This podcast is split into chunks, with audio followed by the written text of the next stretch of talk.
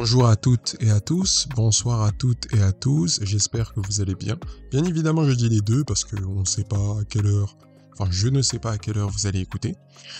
En tout cas, c'est votre hôte Danny to Think for You qui parle et euh, bienvenue dans un nouvel épisode de Fruits de la pensée. Je vous remercie pour votre soutien, pour vos écoutes et aussi pour vos retours. J'espère que vous allez continuer à apprécier mon travail et je vais rentrer dans cet épisode sans plus tarder.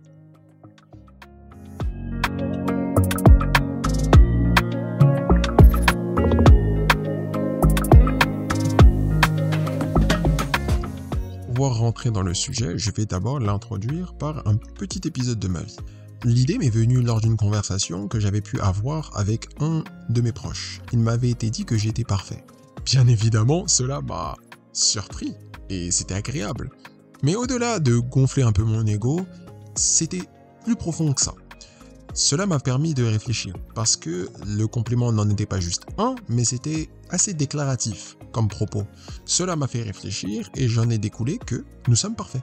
C'est-à-dire que ce n'est pas uniquement moi qui suis parfait, mais vous aussi êtes parfait. Maintenant, je vais un peu étayer ma réflexion. Nous sommes tous, hommes et femmes, singuliers. C'est-à-dire qu'on a chacun notre propre identité. Et à cette identité, il y a associé des forces et des faiblesses. Et c'est dans ces forces et ces faiblesses-là que nous sommes parfaits. Parfaits à ce que nous devons faire. Parce que ici-bas, nous avons tous un rôle à jouer. On a tous une contribution qui nous est propre. Maintenant, euh, vous avez pu entendre que j'utilisais le mot force et faiblesse et pas défaut. Parce que je trouve que autant la langue française est une langue très riche en mots, autant elle est assez mal utilisée. Pourquoi? Parce que par définition, le mot défaut est l'absence ou le manque de quelque chose qui est nécessaire. Dans notre cas, nous ne manquons de rien. Tout ce dont nous avons besoin est déjà en nous. Si je prends l'exemple d'une machine, par exemple, lorsqu'on dit qu'une machine a un défaut, c'est qu'il a une sorte de dysfonctionnement. Ce dysfonctionnement empêche à la machine d'être efficace et à 100% opérationnelle, à la différence de nous, qui sommes en réalité déjà à 100% opérationnels. Bien sûr, nous avons des droits et des devoirs parce que nous sommes dans une société, bien sûr, nous avons à nous alimenter, mais cela n'empêche que tout ce dont nous avons besoin est en nous.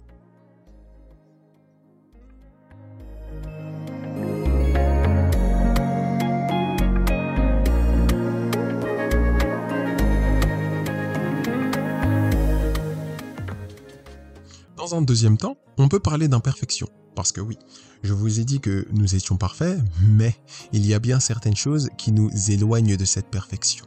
Et ce sont nos excès. Quand je parle des excès, je parle spécifiquement des péchés. Quand je parle des péchés, je parle des sept péchés capitaux. C'est-à-dire la colère, l'envie, la paresse, l'orgueil, euh, l'avarice, la luxure, la jalousie, je parle de ça. Parce que ce sont ces comportements excessifs qui tendent l'homme à s'éloigner de son identité.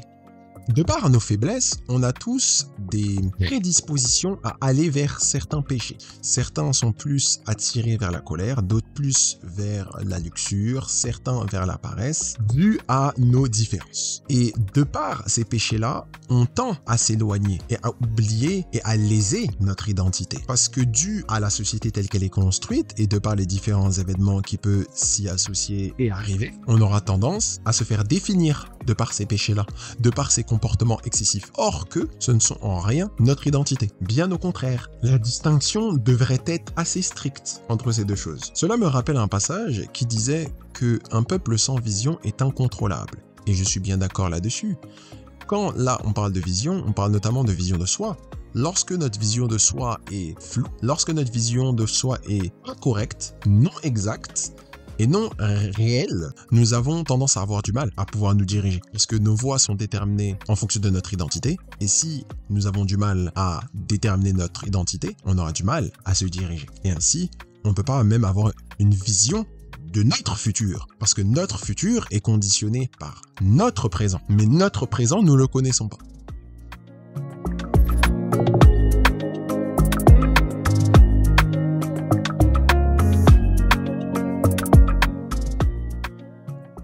Troisième temps, on ne peut pas oublier l'importance qu'a la société sur la détermination et sur comment nous nous voyons.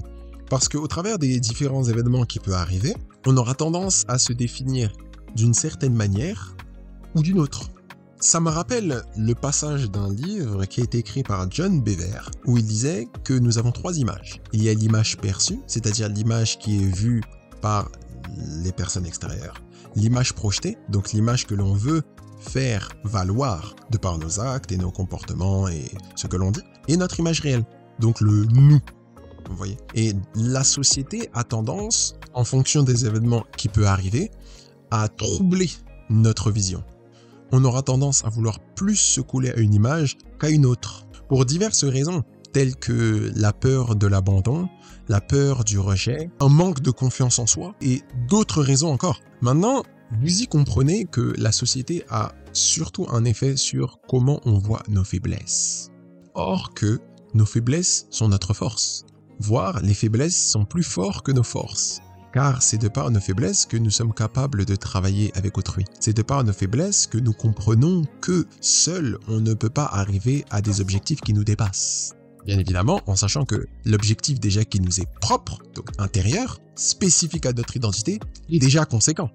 Si je devais prendre la définition du mot parfait à son sens strict, c'est-à-dire être bon partout, on s'autosuffirait.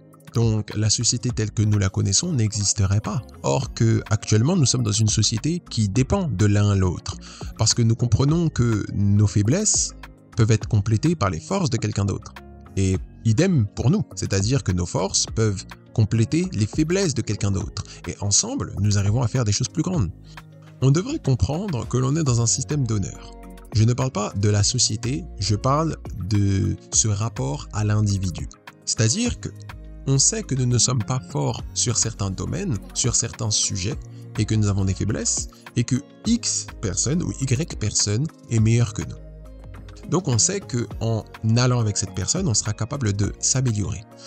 On sera honoré d'être avec la personne parce que la personne est meilleure que nous dans ce domaine. De la même façon que cette autre personne sera honorée d'être avec nous parce qu'on est meilleur dans ce domaine. Et ainsi, on pourra s'apporter. C'est au travers de ces échanges de forces que l'on devient tous meilleurs. Et que ainsi, ces faiblesses ne sont plus des faiblesses. De plus, c'est de par ces faiblesses que nous comprenons que nous avons besoin d'autrui. Cela nous permet de comprendre là où s'arrête notre perfection. En tout cas, j'avais voulu faire cet épisode pour encourager. Encourager les personnes qui estiment que leurs faiblesses sont le problème, que leurs faiblesses les disqualifient. Or qu'au contraire, ce sont ces faiblesses-là qui justement les positionnent. Ce sont ces faiblesses-là qui leur permettent d'avoir une position nécessaire et importante dans la société dans laquelle on est. Et ainsi qui vous rend tous précieux. Parce que, il ne faut pas oublier, nous sommes tous les leaders de nos vies. Bien évidemment, je dis tout ça à mon humble avis.